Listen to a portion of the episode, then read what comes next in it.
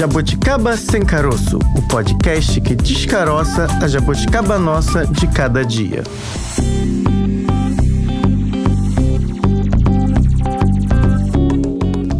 Olá! Começamos agora mais um Jabuticaba Sem Caroço, podcast da Sputnik Brasil. Comigo, Francine Augusto, e com a. Aqui ao seu lado sempre, Francine Augusto, eu, Bárbara Pereira. Eva, que bom ter a sua presença todos os dias, de segunda a sexta-feira, sábados, domingos e feriados. A gente não grava, mas a gente fica em sintonia e maratonando os episódios do Jabuticaba Sem Caroço. Já deixo a dica para você, se chegou aqui pela primeira vez, já curta e nos siga no jabuticabasc, que é o nosso Twitter. É isso, nos siga no jabuticabasc para saber dos nossos temas. A gente fala fala de segunda a sexta de assuntos variados e hoje o nosso assunto é injúria racial, certo, Francine? É isso aí, é o tipo de tema que a gente precisa falar a respeito a todo momento, toda possibilidade, lutar contra isso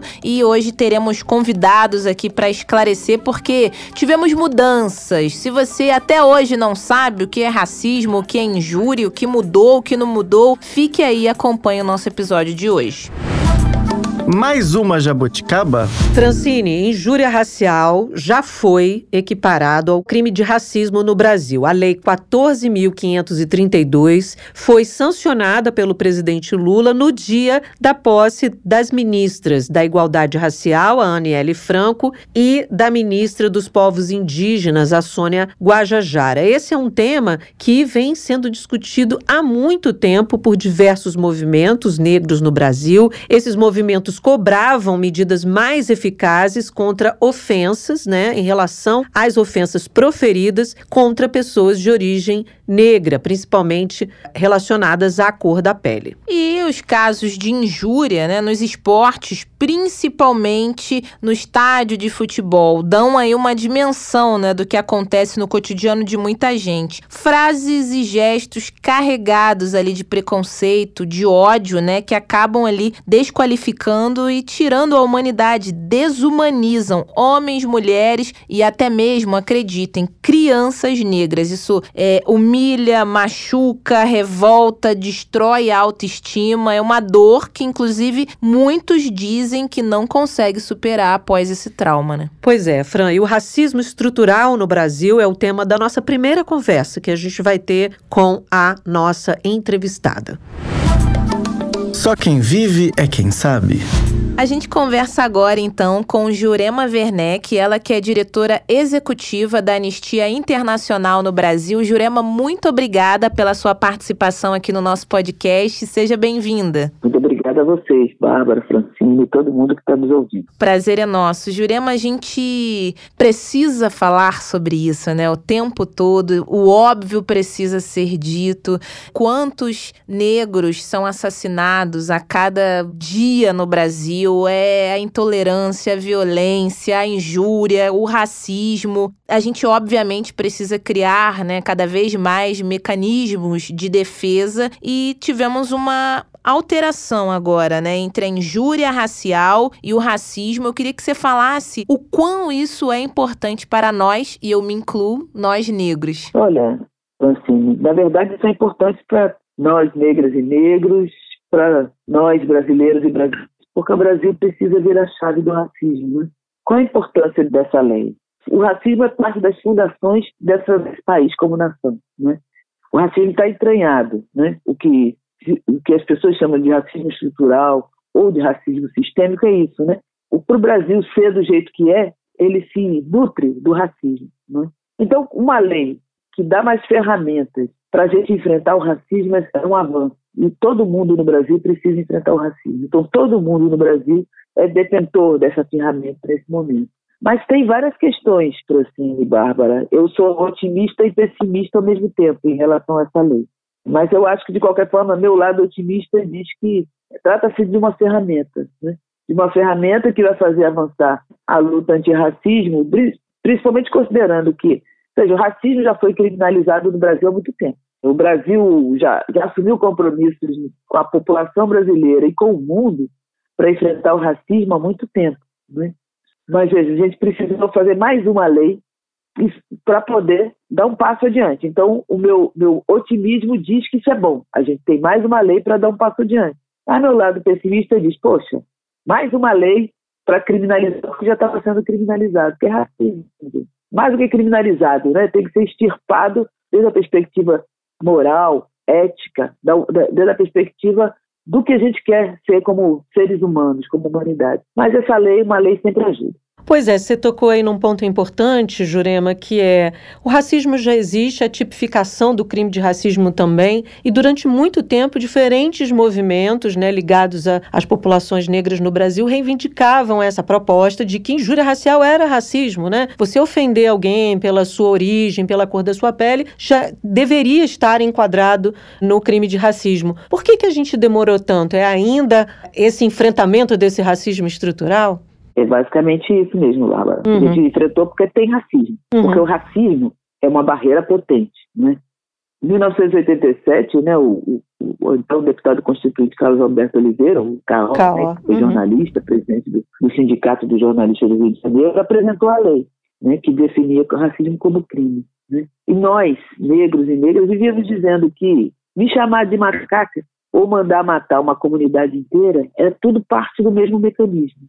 Não dava para diferenciar. Se alguém me chamou de macaca, isso não, precisa ser, isso não deveria ser visto como algo pessoal da pessoa que nunca me viu, não me conhecia, e eu. O que ele estava fazendo ali, representando, não, né? Ele estava apresentando o seu repúdio ao tom da minha pele, a força do, né?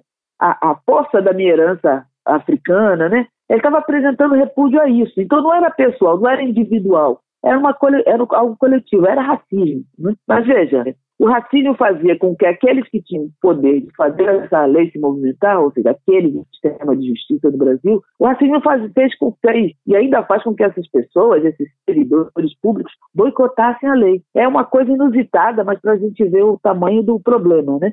Gente que é paga por nós para garantir o respeito à lei, essas pessoas se deram no direito de boicotar a lei.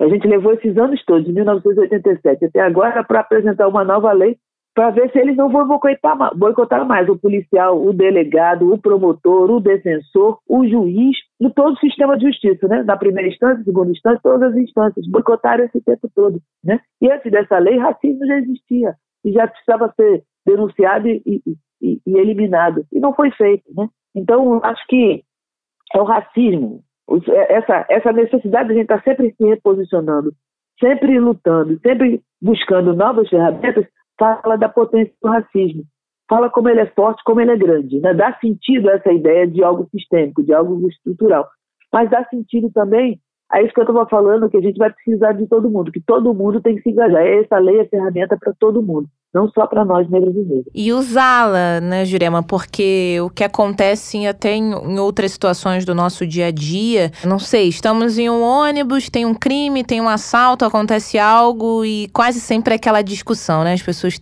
com pressa, precisando ir pro seu trabalho, não querem ir na delegacia registrar, com aquela clássica frase, mas não vai dar em nada. Só que se você não registrar que houve um assalto naquele ônibus, a gente não vai ter a dimensão da criminalidade naquela região e vira aquela bola de neve tenha a lei, a gente precisa registrar porque sabemos que tem a vergonha, né, aquela sensação de incapacidade, até os, o constrangimento de você chegar em uma delegacia e reportar o que aconteceu, ou até fazer um escândalo ali na hora, deixar esse agressor de fato envergonhado. Hum, às vezes não adianta, né? Porque se a pessoa tivesse vergonha, ela não estaria cometendo esse tipo de crime, mas assim, gritar mesmo, falar, existe uma lei, eu quero que ela seja cumprida também, não querendo botar botar ali a obrigação na vítima, né? A culpa na vítima, mas quem sofre com isso diariamente precisa botar a boca no trombone, falando português bem claro, para que seja cumprida a lei, né? Mas elas precisam saber também que elas não estão sozinhas. Foram muitos anos, muitas décadas, até séculos de luta para o Brasil se tornar um lugar diferente. Essa lei que inclui, que reconhece que injúria racial é é, é uma ferramenta importante. E ela não vai estar só. Se ela não está segura, sempre vai ter alguém que vai estar do lado dela, sempre vai ter uma organização, um movimento que vai estar do lado dela para fazer essa denúncia. E essa denúncia também é uma forma de pressionar aqueles que boicotaram a Constituição brasileira e os direitos humanos do mundo, né, que é o essas pessoas vão, vão, precisam ser obrigadas a fazer cumprir, a cumprir a lei e fazer cumprir a lei. Então é importante que ela participe, a pessoa, não só porque ela foi atingida, mas que todas as pessoas atingidas direto ou indiretamente participem dessa luta. Uma coisa importante nessa lei 14.532, que é essa lei que foi aprovada agora e sancionada pelo Lula, é que não precisa mais da vítima, percebe? Esse é um crime que não é individualizado mais, não pertence só da vítima, ele pertence à sociedade. Então qualquer um pode provocar a autoridade, o Ministério Público, para que ele faça o que deve ser feito.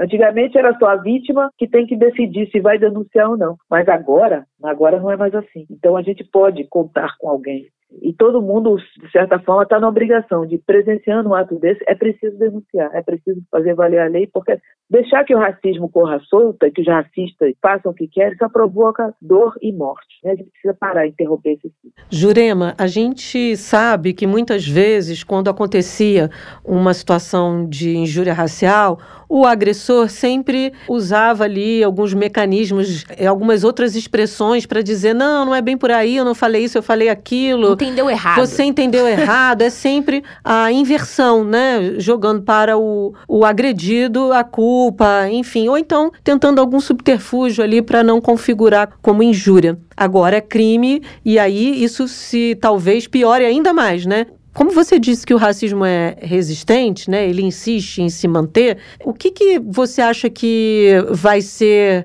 possível fazer para que isso não entre nesse campo aí do jogo de palavras, ou jogar por cima, botar panos quentes em cima, porque é como você falou, muitas vezes chegava na delegacia, ah, peraí, não foi bem assim, talvez você tenha ouvido errado. Então, agora é crime, é crime de fato e isso precisa ser considerado. Mas há sempre a possibilidade disso acabar é, não acontecendo, né? A punição não, não acontecendo em função dessas formas aí de resistência em relação à pessoa que é agredida, né? Pois é, Bárbara, mas é esse fenômeno de que o agressor diz que a, que a vítima entendeu errado Sim. é uma tentativa bem sucedida, na maior parte dos casos, de conluio entre o agressor e a polícia. E tem funcionado, Bárbara. Uhum. Veja, tem funcionado, porque nesse, quantos casos de racismo foram criminalizados de fato no Brasil? Olha que o Brasil é, reconhece e é reconhecido pelo seu, seu alto grau de racismo. Quantos casos de fato foram criminalizados? Isso porque o, a polícia aceita, faz esse pacto perto. Então, eu acho que o fundamental é a gente compreender esse fenômeno todo e usar de todas as ferramentas que a gente dispõe. Vai na delegacia e se houver a tentativa de conluio, lembre que o, o Ministério Público tem o dever de denunciar. Uhum. Isso já não é mais um problema individual. Essa lei diz que o Ministério Público é o dono da ação. E se o Ministério Público não agir, ele vai estar prevaricando, ele vai estar sendo parte do, do rol dos criminosos que precisam ser ajustados, né? precisam ser colocados no seu devido lugar. Ou seja, é preciso fazer a pressão necessária, porque uma lei não vai ser suficiente. O racismo, o racismo sempre foi fora da lei, não é? Uhum. Aqui no Brasil. Nunca houve uma lei que legitimasse o racismo. Ele sempre foi fora da lei. Então a gente precisa, sabendo disso, usar a lei, inclusive de forma educativa, no sentido de mover o sistema de justiça todo a polícia, que, né, o delegado, que tem, o policial, o delegado que tem que receber a denúncia, o Ministério Público que tem que fazer apresentar a denúncia no, né, no judiciário, a Defensoria Pública, que muitas vezes é chamada a participar e a, a, a defender os interesses da vítima, os juízes, todos eles precisam ser educados a, a dentro da lei, porque o racismo nunca foi. Ele sempre foi fora da lei no Brasil. Preciso que eles sejam educados, instados e provocados a agir dentro da lei. Essa lei ajuda. Essa lei vai ajudar, com certeza. E também acho válido a gente trazer um ponto, Jurema, que a gente está falando aqui, né, da questão é, da injúria, do racismo, do xingamento, de agressões, algo mais verbal, mas também existem as insinuações, o, o tal do racismo velado, que ah, num primeiro momento, talvez até com base nisso, foi o exemplo da Bárbara, ah, não foi isso que eu quis dizer.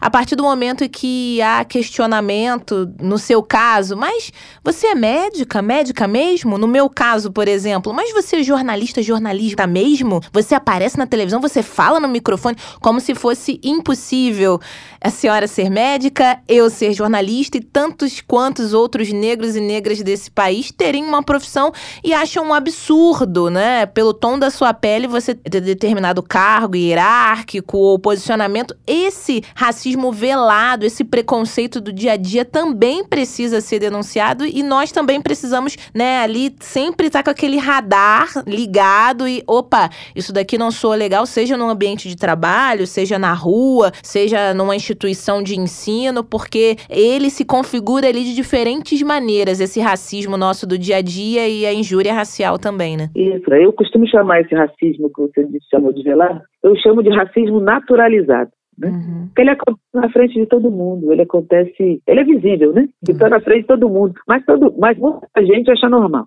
Acha que não desconsiderar é, a história da pessoa, desconsiderar a vida da pessoa, desconsiderar aquela pessoa na sua frente. A gente vive num momento é, que tem na, na mídia um caso de uma jovem branca estudante de medicina que desviou quase um milhão é. da sua turma lá numa festa. Para quem não está acompanhando na, na, nas leituras de, de artigos do, da, do, jornal, as reportagens, tem inclusive artigos de psiquiatra discutindo o que, que é que aconteceu com ela, entendeu? Sabe? Assim, uhum.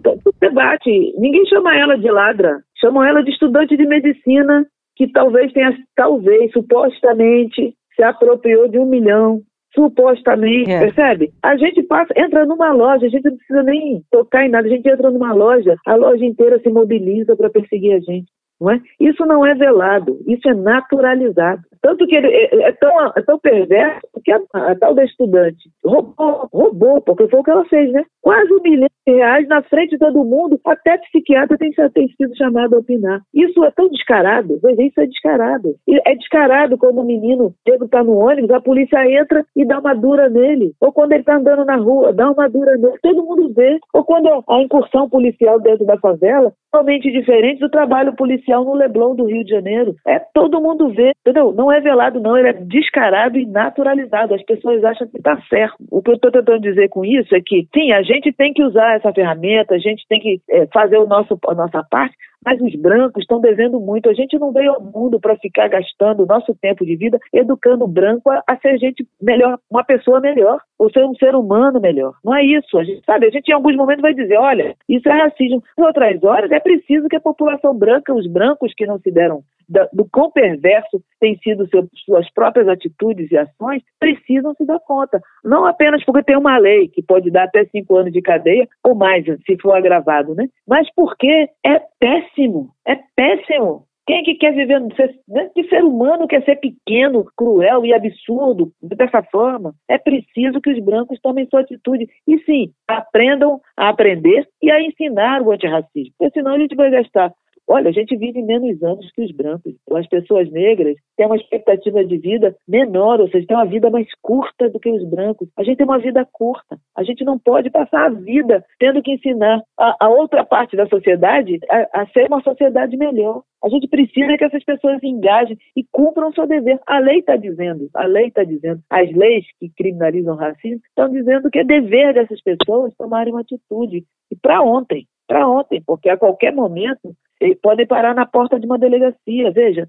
E não é bom, e não é bom para ninguém. A gente tem experiências ruins com a polícia, a gente pode dizer, não é bom para ninguém, sabe? Mas não é só por isso. É porque é preciso que a gente vire a página. A gente está discutindo hoje o genocídio Yanomami. O que está por trás de deixar morrer a um povo inteiro, se não o racismo? Né? Agora muita gente está se mobilizando. Mas veja, os Yanomami já vinham sendo tempão. Não é possível viver com essa, com essa notícia entrando por um ouvido saindo pelo outro, entendeu? É preciso aprender a, a ser um ser humano e uma, e uma sociedade muito melhor do que a gente tem sido até agora. E é preciso dizer a, que os brancos, dizer aos brancos isso, que é tá ruim o ser humano que eles estão aprendendo a ser e que eles estão disseminando, é péssimo, é péssimo, é cruel, sabe? É, é, propaga coisas ruins, constrói a destruição, né? É pode dizer assim. Então é preciso que o outro lado, a outra parte da sociedade, que é uma minoria, né? Porque os brancos são minoria, é preciso que eles aprendam.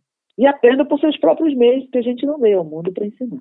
todo o tempo, entendeu? A gente tem ensinado, a gente fez o trabalho, todo esse trabalho a gente fez praticamente sozinhos até agora. Olha, Quantos séculos tem da história do, e da presença negra no Brasil? Tem feito esse trabalho todo sozinho. Agora é preciso que eles façam a parte dele. Jurema, a gente infelizmente viveu, ainda vive, porque a gente não, não mudou de uma hora para outra, numa sociedade que quando a população negra fala, expõe esse racismo, né, que você diz que de fato não é velado, ele é escancarado, é acusada de estar tá ali sendo vitimista ou fazer mimimi, enfim. E é importante, talvez, a gente retomar sempre que houver essa discussão, o quanto o racismo impacta é, na vida das pessoas. Você já deu um, um dos exemplos, a, a, morte de jovens, por exemplo, negros no Brasil, ela é maior do que jovens brancos, por quê? Porque está incutido ali o racismo, né? Você olha, a polícia olha um jovem é, negro correndo, já atira sem perguntar é, nada, né? Não, sem ter nenhuma, sequer uma informação sobre aquele jovem. Agora, queria que você falasse um pouco dos outros impactos que tem o racismo na vida de uma pessoa pessoa, né? De uma pessoa negra, de uma mulher negra, de um homem negro e das crianças negras, que elas também vivenciam cotidianamente, muitas vezes, nos seus ambientes, sejam escolares ou familiares ou sociais, formas de preconceito que são muito cruéis, né? É isso, Bárbara. Imagina, o racismo significa, no limite, um aniquilamento. Uhum. Não querem que a gente exista por aqui, não é? Então, é, já existe uma negação mesmo antes de nascer. O Brasil é um dos campeões do mundo de mortalidade materna. Morte de mulheres durante a gravidez, abortamento, parto ou pós-pele. E muitas vezes essa morte é, é acompanhada da morte do bebê. Os, os bebês negros, quando nascem, eles não têm o mesmo grau de atenção em saúde do que as outras crianças, do que os outros bebês. Uhum. Eles vão ser menos, menos, menos cuidados de, quando eles saírem do, do de saúde, né? eles vão morar em, em, ambientes precários, né? Comunidades empobrecidas, sem saneamento, eles vão experimentar dificuldades da mãe de amamentá-lo, eles vão trabalhar, tem que ganhar o dia para comer, e a gente está num país que tem mais de 33 milhões de pessoas passando fome, então essa mulher vai ter que sair para ganhar o dia, para alimentar esse bebê e outras crianças, então ele vai ficar fragilizado no seu direito à, à, amamentação, não há creche, se ela trabalha não tem direito à creche, então ele não vai conseguir se alimentar, vai ficar mais fragilizado, mais exposto a doenças infecciosas num ambiente que já é insalubre, então a mortalidade infantil eh, vai ser mais alta. O, o serviço de saúde onde ele vive, nos bairros onde essas crianças negras vivem, não são tão estruturados como os serviços de saúde no, nos bairros mais onde a maioria da população branca vive, que tem mais, mais dinheiro, mais atenção. Então, a, o serviço de saúde não vai prevenir, não vai garantir a prevenção de doenças na vida desse, dessa criança. Ela vai crescer com uma carga maior de doenças. Quando ela vai podendo morrer ainda né, né, nos primeiros anos de vida, se ele sobrevive, veja, ele não tem, direito, não tem acesso à creche, não vai ter acesso a uma pré-escola de qualidade, não vai se alimentar direito, vai entrar na escola, vai ser rechaçado, vai sofrer o que hoje chamam bullying, né? E a gente sabe que boa parte desse bullying é puro racismo, ou LGBTQIA mais fobia, ou gordofobia, é muita, mas a maior parte das vezes é racismo, vai sofrer racismo, vai sofrer racismo na escola e não vai ser protegido pelo sistema escolar, nem pela professora, nem por ninguém na comunidade escolar. Ele vai correr risco de ter baixo desempenho na escola ou de ter que sair da escola mais cedo, porque é muito pobre, vai ter que sair da escola mais cedo, vai estar exposto na vida a maiores riscos, tendo que trabalhar criança, tendo que estar exposto onde ele mora a violência do tráfico, da polícia, da milícia. Ele vai crescer um jovem desesperançado, vai ser acossado pela polícia, pode ser morto pela polícia, muitas vezes com um tiro nas costas, estando envolvido ou não em atividades criminosas. Ele vai se tornar um adulto com uma carga de doenças maior, vai, pode ser que ele ou ela né, sofram das muitas doenças prevalentes na população negra, que vão ser desassistidas, porque o sistema de saúde, apesar de saber que a gente tem uma série de doenças prevalentes, não garante a atenção necessária, não garante que a gente tenha uma, o acesso ao tratamento necessário, a gente corre o risco de morrer mais cedo. E vamos morrer mais cedo, porque a expectativa de vida nossa é, mais, é, é, é, é menor, e a gente vai morrer mais cedo por várias coisas, seja pela violência, seja pelo acidente, seja o trem, os ônibus nas cidades, o metrô superlotado, as pessoas eh, são maltratadas, são atropeladas, podemos morrer de acidente. Termina, o, o desfecho dessa história, Marla, é o pior possível. É a materialização da justiça vivida um dia atrás do outro Não é à toa que a gente morre mais cedo. Não é à toa que a gente carrega essa carga enorme de doença, de sofrimento, de estresse. E não é à toa também, Bárbara, que a gente, que a gente luta todo o tempo. Né? A gente luta só por isso, para poder viver e viver dignamente. Jurema Werneck, diretora executiva da Anistia Internacional no Brasil, a gente te agradece muito pela sua participação aqui. É sempre muito importante ouvi-la. Você é uma referência nesse tema e, como você mesma disse, está sempre aí na luta para desconstruir e tentar construir uma sociedade antirracista, né? É como você mesma disse, essa lei, ela é boa e é ruim. É ruim que a gente ainda esteja aí precisando de lei para discutir essa questão, ainda discutindo a partir de lei, e mas que ela seja muito bem-vinda porque pelo menos vai frear alguns ímpetos aí, ou, ou as pessoas vão ser punidas, as que tiverem ímpeto serão punidas, né? A gente te agradece muito, tá? Eu, eu que agradeço, Bárbara, é isso. Usem a lei, porque é uma, a lei é uma ferramenta de luta e de busca de dignidade. É importante. Um abraço para vocês. Um abraço. Tchau, tchau. Obrigada. A que ponto chegamos? Bárbara, não basta não ser racista, que já é óbvio, né? Mas você precisa também ser antirracista. Essa é uma frase que define bem aí o princípio que deveria ser incorporado por quem não sofre racismo, né? É verdade, Fran. Ou seja, as pessoas brancas, né? Pessoas brancas não sofrem racismo porque não existe racismo em relação a pessoas brancas e muito menos o chamado racismo reverso. Essa é uma expressão que foi criada aí por quem queria inverter essa lógica, mas é uma lógica que não existe. Ninguém é parado, já ouvi isso muitas vezes e é uma realidade. Ninguém é perseguido dentro de um é, supermercado porque é branco e está ali tentando comprar. Então, esse é um exemplo clássico de como o racismo opera no cotidiano, né? Mas tem gente, Fran, que ainda insiste em usar frases que carregam, essas frases carregam em si preconceitos seculares. Vamos falar delas? Vamos à primeira. Essa é uma clássica, Bárbara. Não, eu não sou racista, eu não sou preconceituoso ou preconceituosa. Imagina, eu tenho até amigos negros. É. Nossa. Acho que a gente nem precisa explicar por que, que essa frase é racista, né? Nossa. né? Só para deixar para o nosso ouvinte, essas frases foram listadas pelo portal Gueledés, que é uma organização social que foi fundada aí para defender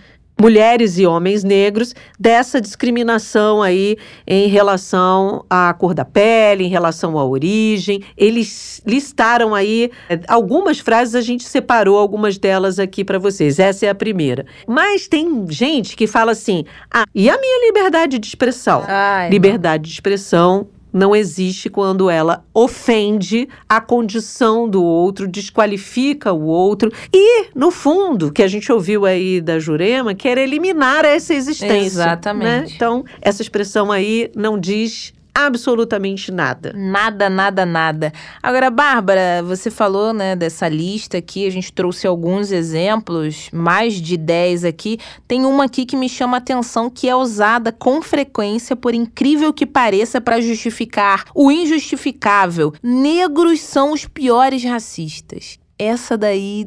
Tá, mas da onde você tirou isso? Por quê? Baseado em quê? É, se você acha, não sei, né? Fontes da sua cabeça, que os negros são os piores racistas, então você tá se igualando também. O que. Ai, não, eu sou racista sim, inclusive os negros são os piores. Para mim, essa frase não faz nenhum sentido, é. Muitas vezes essas pessoas pegam um, um exemplo É. de alguém que ali que ainda não entendeu a sua identidade, Verdade. ainda não está com a identidade construída, e coloca isso como se fosse um coletivo. O coletivo está dizendo que sim, existe preconceito, existe racismo de uma população branca, porque obviamente a dominação clássica é uma dominação de brancos em relação a negros. Isso aí você vai estudar história e você vai entender isso. Agora, quando você pega um exemplo de alguém que ali que ainda não entendeu a sua construção e quer transformar isso numa verdade, você está fazendo aí no mínimo, uma confusão aí de conceitos. Pior de tudo, Dia da Consciência Humana. Ui. Eu acho que esse supera.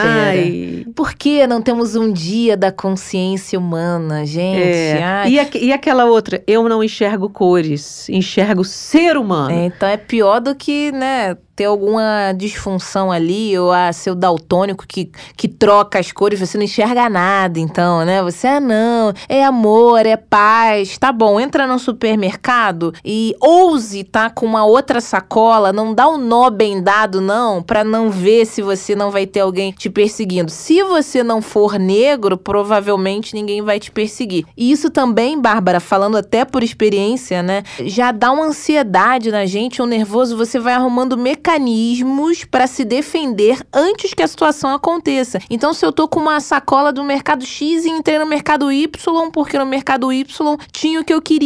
Eu dou o nó, eu amarro, eu coloco dentro da bolsa, eu evito deixar aquele produto perto de mim para não ter problema depois. Isso é um absurdo, né? Se você pensar, já dá uma ansiedade, já gera um medo na gente, porque você não quer passar nenhum tipo de constrangimento, então, na dúvida, você evita, mas isso é um absurdo, né? É, criar mecanismos para estar em determinados locais. É. Isso é realmente assustador. E aí, eu vou me permitir, Fran, dar uma sugestão para o ouvinte que ainda tem dificuldade de entender toda essa relação. É, eu, como mulher branca, eu, eu busquei entender essa relação com pessoas que são negras, para poder entender, porque eu não passo por isso, nunca passei por isso. Então você precisa ouvir esse outro. Ouça o que o coletivo está dizendo para que você possa entender do que, que se está falando. Se você nunca passou por isso, alguém que diz assim: ah, tem aqui uma dessas frases, eu sou branca e também sofro racismo. Me chamavam de branquela na infância. O nome disso é bullying bullying, qualquer outra coisa, mas não racismo, né? Você não sofreu racismo, você não foi impedido de nada por ter a pele branca. Ouça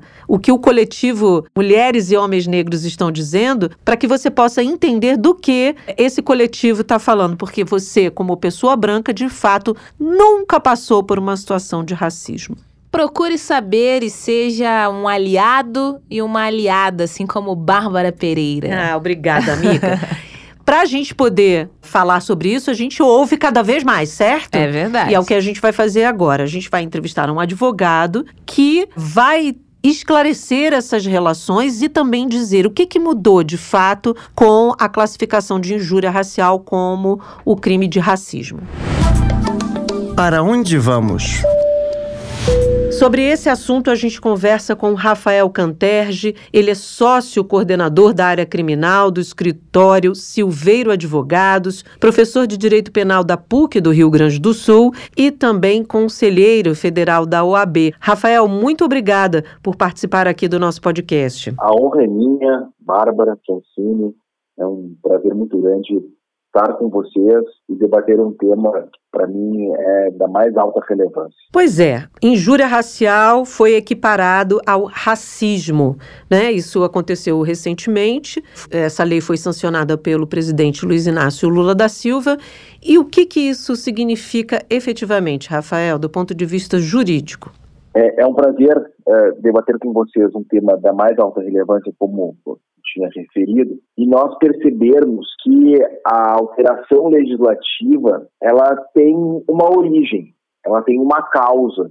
A alteração que agora foi uh, promulgada, ela prevê uma lei penal mais rigorosa. Então nós temos uma nova lei que altera a lei anterior, que retira do Código Penal o crime de injúria racial e passa para uma lei específica, que é uma lei de 1989 que prevê o crime uh, de racismo. Então nós tivemos uma alteração legislativa fazendo com que o crime, a conduta criminosa receba uma reprimenda mais intensa do Estado, mais rigor na punição, com uma forma também de demonstrar a nossa, e aqui eu vou utilizar uma redundância proposital, a nossa intolerância à intolerância. Nós precisamos demonstrar, enquanto sociedade, que nós buscamos uma igualdade. Não apenas uma igualdade formal, mas uma igualdade vivenciada no dia a dia de cada uma das pessoas. Enquanto nós não tivermos essa igualdade atingida de maneira natural, nós precisaremos de instrumentos que provoquem a igualdade. Historicamente, Bárbara Francini, eu me manifesto sempre contrário a essas legislações que prevêem mais direito penal, mais pena, mas quero, quero dizer a, a cada uma de vocês e aos nossos ouvintes, propondo um debate sobre o assunto, que nós precisamos ter uma atenção muito especial a temas como este, que tentam, que objetivam a tutela de direitos humanos. O que nós objetivamos é uma sociedade que as pessoas se respeitem e que todos sejam aceitos com as suas características, com a sua diversidade, que ela é também uma marca da sociedade. E Rafael, a sensação de impunidade, acredito que pelo menos esse sentimento mude também, né, além de outras modificações com essa alteração, porque popularmente a gente fala no, no cotidiano, né, quem não tem o conhecimento jurídico, quem não é um advogado, tá ali lidando com leis, ah, fulano de tal foi vítima de, de preconceito, de racismo, né, isso ficou ali no, no dito popular, no dia a dia, infelizmente, são tantos casos que faz parte, sim, do nosso dia a dia. Só que, como era tipificado lá como injúria racial, a pessoa ia lá, respondia, fazia o registro, daqui a pouco nada aconteceu com ela. Em alguns casos, no máximo, ia na internet, pedia desculpa. Isso se a gente falar de pessoas né, com uma notoriedade maior. E quem sofreu, né, a vítima ou pessoas que sofrem diariamente com isso, sentiam que, ah, não dá em nada, nada acontece. Agora agora a gente já pode é, observar, enxergar que a, a tendência é que seja diferente, né? Eu, eu preciso aqui fazer um relato com coerência do que eu venho falando pelo menos nos últimos 20 anos. Eu não acredito, infelizmente, que o direito penal ele tenha o, o condão, ele tenha a capacidade de alterar os comportamentos sociais. É, não necessariamente por uma pena mais ou menos rigorosa, as pessoas, penso eu, máximo respeito e entendimento diverso, as pessoas deixarão de ter as suas ações com preconceito racial. O que me parece é que nós temos agora instrumentos de repressão mais compatíveis às violações. Eu, eu digo isso porque não gostaria que nós depositássemos nesta lei exclusivamente a esperança da transformação cultural. Nós precisamos vivenciar uma transformação cultural que tenha como pilar, como sustentação, o respeito à diferença. É, é evidente que, para algumas pessoas, a maior repressão possa ser um instrumento de prevenção à prática de ilícitos.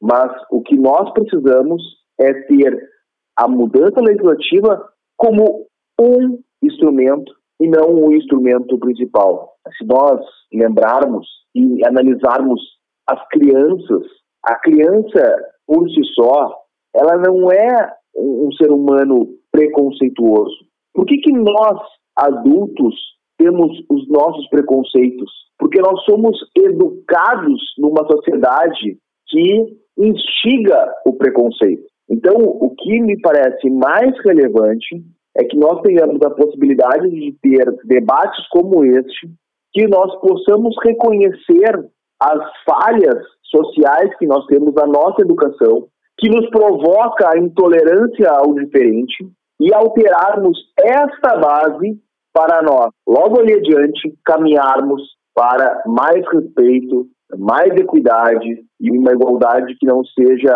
apenas isoladamente colocada na letra da lei, mas seja vivenciada por cada um de nós. E aqui não me refiro exclusivamente à questão racial, posso me referir à questão religiosa, à questão de gênero, a questão de pessoas que precisam de um atendimento especial por qualquer das suas características. Pois é, enquanto ainda é, vivenciamos esse racismo estrutural que está impregnado na sociedade brasileira, enquanto isso não se dá de uma maneira cultural, né, é preciso que a legislação opere para que as pessoas possam compreender de alguma forma, nem que seja sendo aí cobrado, né, legalmente, judicialmente por isso. Agora, é, Rafael, muita gente talvez não entenda ainda, algum possível nosso ouvinte não entenda a diferença entre o que, que é injúria e o que, que é racismo, né? O que, que configura a injúria? Bom, talvez a forma mais fácil que eu tenha de explicar a diferença entre uh, a injúria e o racismo é que a injúria ela é dirigida a uma pessoa, a um grupo específico, em razão da sua condição de raça. Então, eu ofendo uma pessoa, A, B ou C, pela sua condição, por ser negro. E o racismo é uma ofensa geral dirigida aos negros em geral, e não a um em específico. Então nós temos uma causa comum nos dois, nos dois crimes, mas nós temos comportamentos que são comportamentos diversos.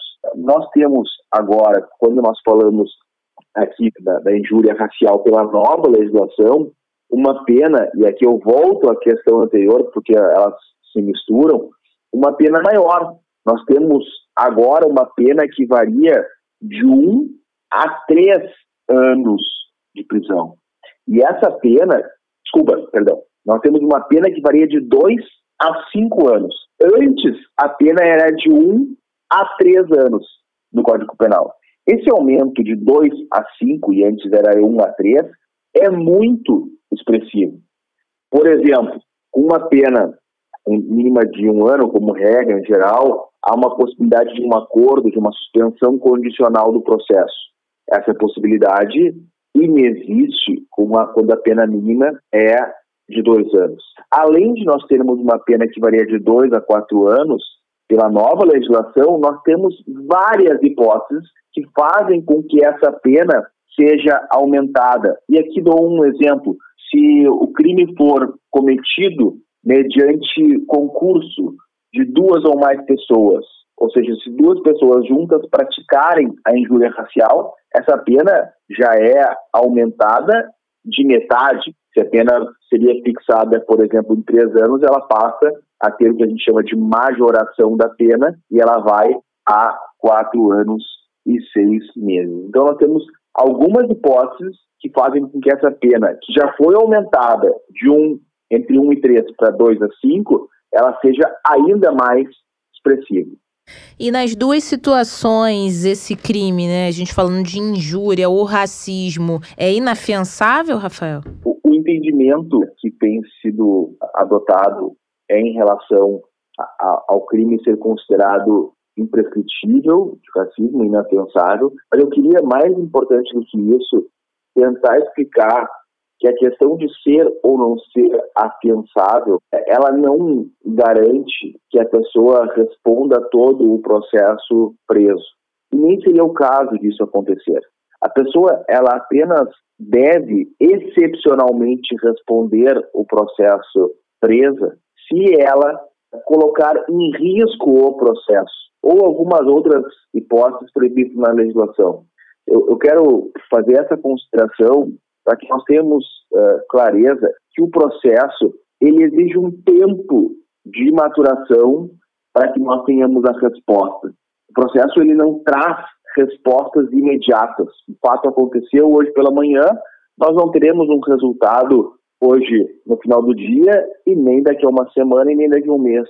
Nós precisamos de um tempo para que a prova seja produzida, a defesa seja exercida ao final, um juiz possa, com maturidade, com equidistância, decidir. E ao decidir, se assim decidir pela, pela condenação, ter a aplicação da pena depois do trâmite recursal.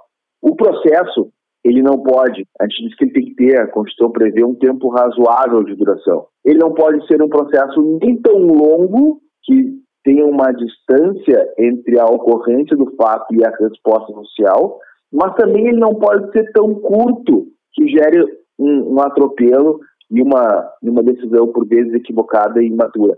Por isso que esse tema da concessão ou não de fiança não é o fato do crime ser ou não ser afiançável que vai determinar que a pessoa permaneça durante todo o processo presa. O que nós teremos é, em alguns casos, excepcionalmente, a decretação de uma prisão preventiva. Mais importante, e na minha opinião, do que nós tratarmos ser afiançável ou não ser afiançável, é nós termos condições de fazer com que esses fatos venham à tona, fazer com que eles sejam apreciados pelo Poder Judiciário. Essa apreciação ocorra em tempo razoável. A sociedade tenha uma resposta para os fatos praticados, tendo o acusado, evidentemente, o direito de exercício da sua defesa. E, ao final, se for o caso de se confirmar as acusações, ocorra a punição adequada e proporcional. Agora, Rafael, muitas vezes, quando ocorre o, o, crime de injúria racial, o agressor diz: Ah, eu não falei bem assim, não foi isso que eu disse. Quando não tem testemunhas, ele inverte, geralmente inverte a lógica, né? Que é, usa muito agora a expressão racismo reverso, que nem existe. É, na verdade, ele está com preconceito comigo. É, sempre tem ali um subterfúgio, algo para fugir do crime. Como é que quem foi foi agredido, né, pode provar que essa outra pessoa fez essa ofensa, essa ofensa grave de injúria racial, quando ela não tem ali uma testemunha ocular, não ouviu, essa pessoa não teve ali alguém do lado que tenha ouvido essa situação. Como é que se faz para configurar o crime mesmo, né? É provar que aquele crime ocorreu. Esse, esse tema é um tema uh, bastante sensível uhum. e eu possivelmente não terei a resposta que gostariam de ouvir. Porque quando nós falamos de um crime, nós estamos falando de uma conduta que ela precisa ser levada a conhecimento do Poder Judiciário, de um juiz, e, e ela é levada a conhecimento do Poder Judiciário por meio de provas.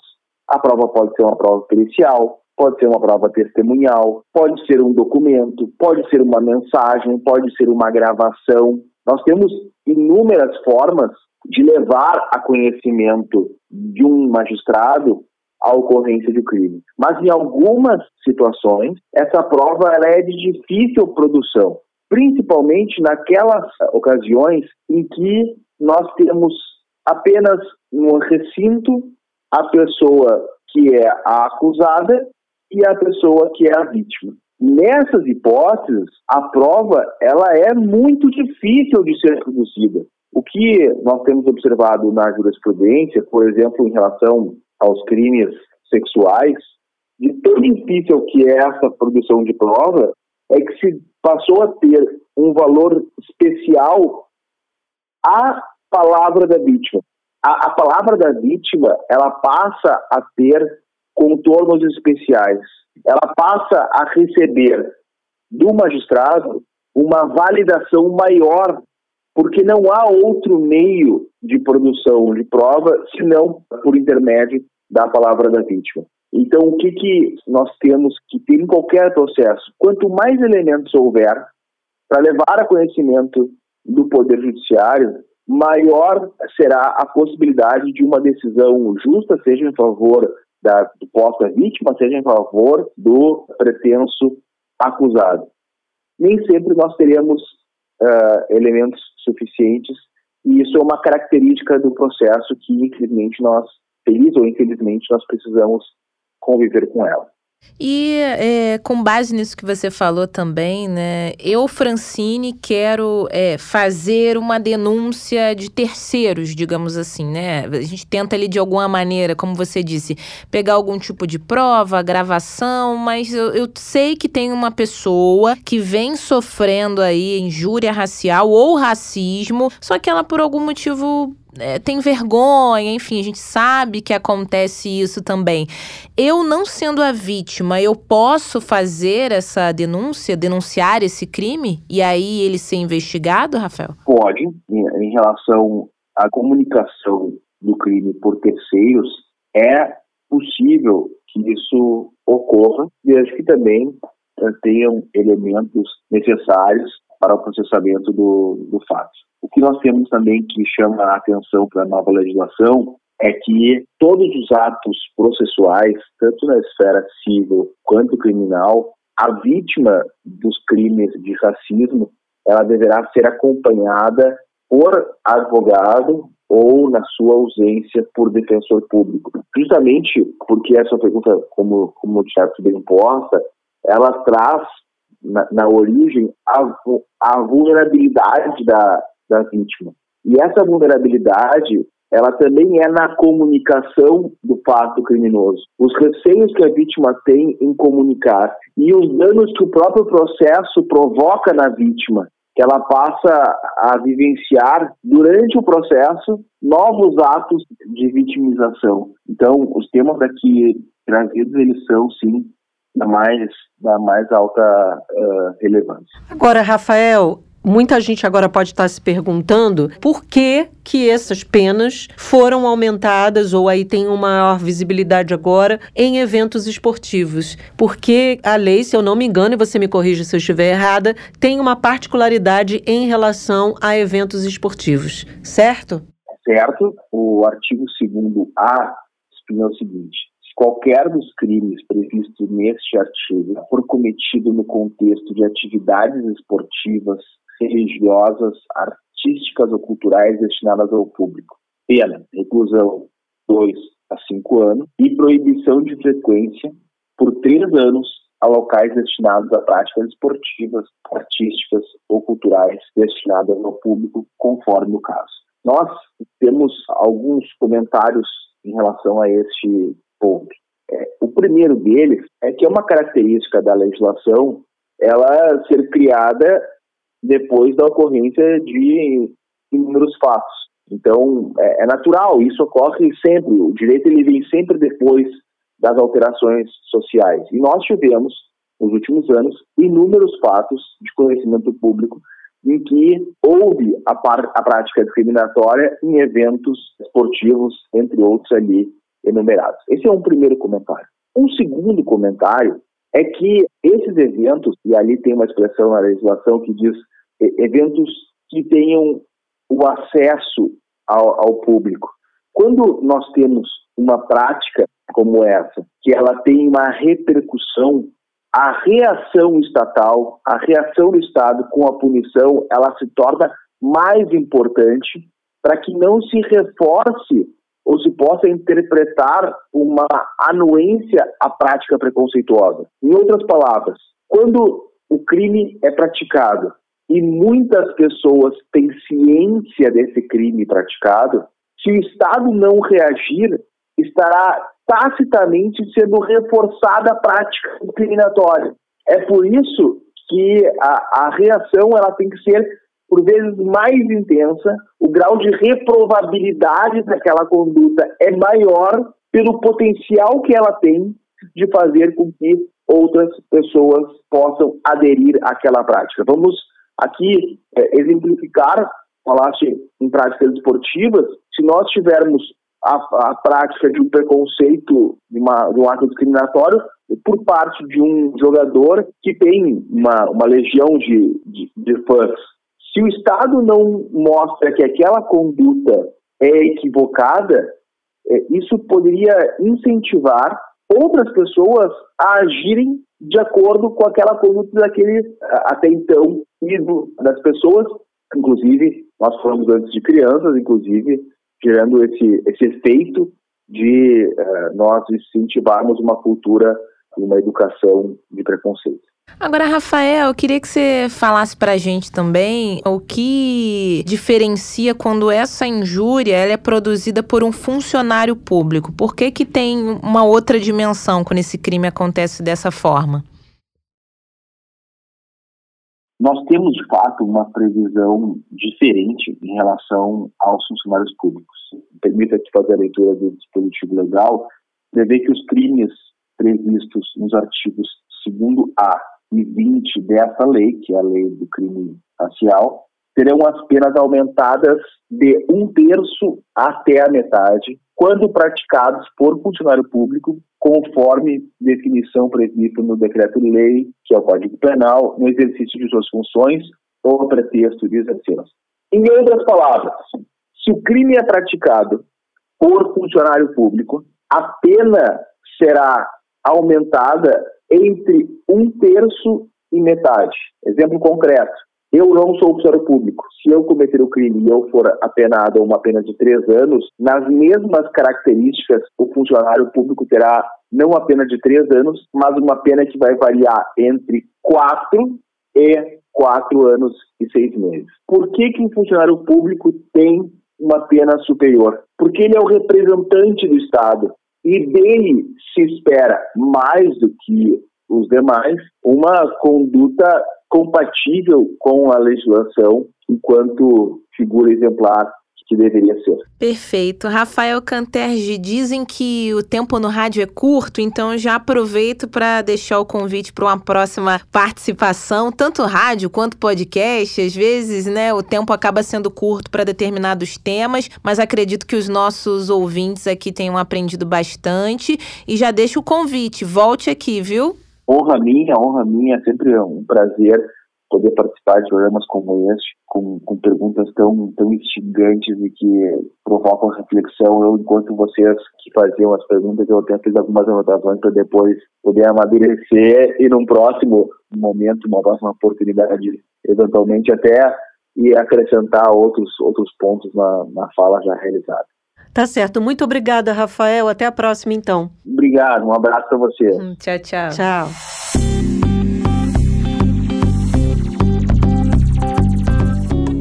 Gostou, Bárbara, do programa de hoje? Gosto. Você sabe que, apesar de ser um tema dolorido, Sim. são temas que a gente precisa continuar falando e a gente gosta aqui de debater. Se gostar, não no sentido de que a gente tem prazer, mas É. a gente tem que trazer, precisa falar para que a gente possa superar isso. É igual um divã grande da análise. Você precisa falar disso o tempo inteiro para que as pessoas ouçam, dialoguem, entendam, superem.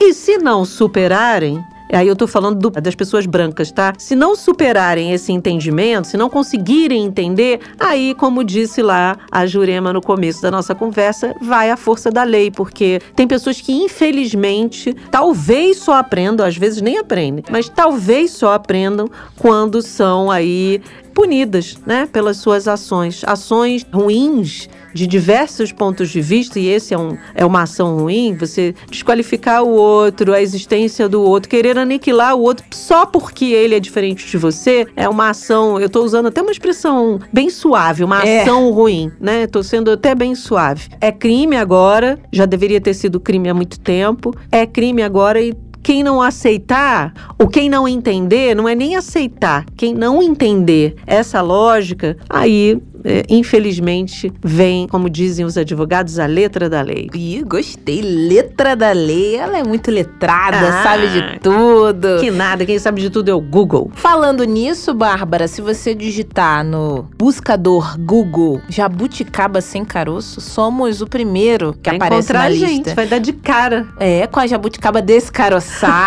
pois bem, inclusive lá no Google Podcasts você consegue nos acompanhar gratuitamente. Se você não tiver outro tocador aí da sua preferência, tem aqueles que você paga assinatura, tem o plano família, plano mensal, aquele que você divide com todo mundo, tem um valorzinho aí. Falando assim, não quero pagar no Google, é gratuito, ou então no site da Sputnik Brasil, sputniknewsbrasil.com.br. Se você nos seguir lá, já seguir pelo Telegram da Sputnik, já vai ter o link direto pra lá. Então fique à vontade, acompanhe o Jabuticaba Sem Caroço, também no Twitter, que é o arroba jabuticabasc. Recados dados, a gente avisa também que amanhã está de volta. Claro, de segunda a sexta, a gente tá por aqui falando de tudo um pouco, de pouco um tudo, tentando trazer aí algumas informações relevantes, óbvio, para o nosso ouvinte, tentando descaroçar esse mundo doido de meu Deus, Uh! né? Porque a gente tá num mundo doido de meu Deus. Haja caroço. Às vezes ele é até engraçado, esse mundo doido. A gente, às sextas-feiras, tenta aí amenizar um pouco. Mas de segunda a sexta, de um modo geral, tem vindo aqui muita jabuticaba com caroço e a gente aqui descaroça pra você. Amanhã é uma dessas jabuticabas. Tem tudo a ver com o nome do podcast, né? Mas é a gente falando aí das nossas florestas, principalmente o tema que já apareceu aqui, a gente já passou do episódio 200. Se a gente for voltar um pouquinho aí na nossa linha do tempo, já debatemos esse assunto inúmeras vezes, mas sempre há tempo e é necessário. Assim como foi o programa de hoje, amanhã falaremos de mais um tema super necessário, que é o desmatamento na floresta amazônica. Bárbara, é sobre isso, não está nada bem e temos números importantes para apresentar aqui com os nossos convidados, né? Pois é, Fran, sai o tempo inteiro na mídia, né, em todos os jornais. Esses índices estão aí para todo mundo ver que não estamos bem nessa fotografia. Essa é. fotografia é. não está nada bacana, como você mesma disse.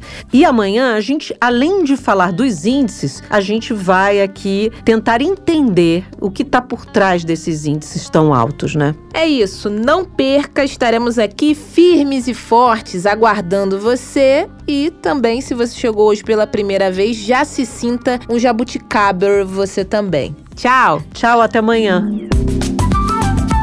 Jabuticaba Sem Caroço, o podcast que descaroça a jabuticaba nossa de cada dia.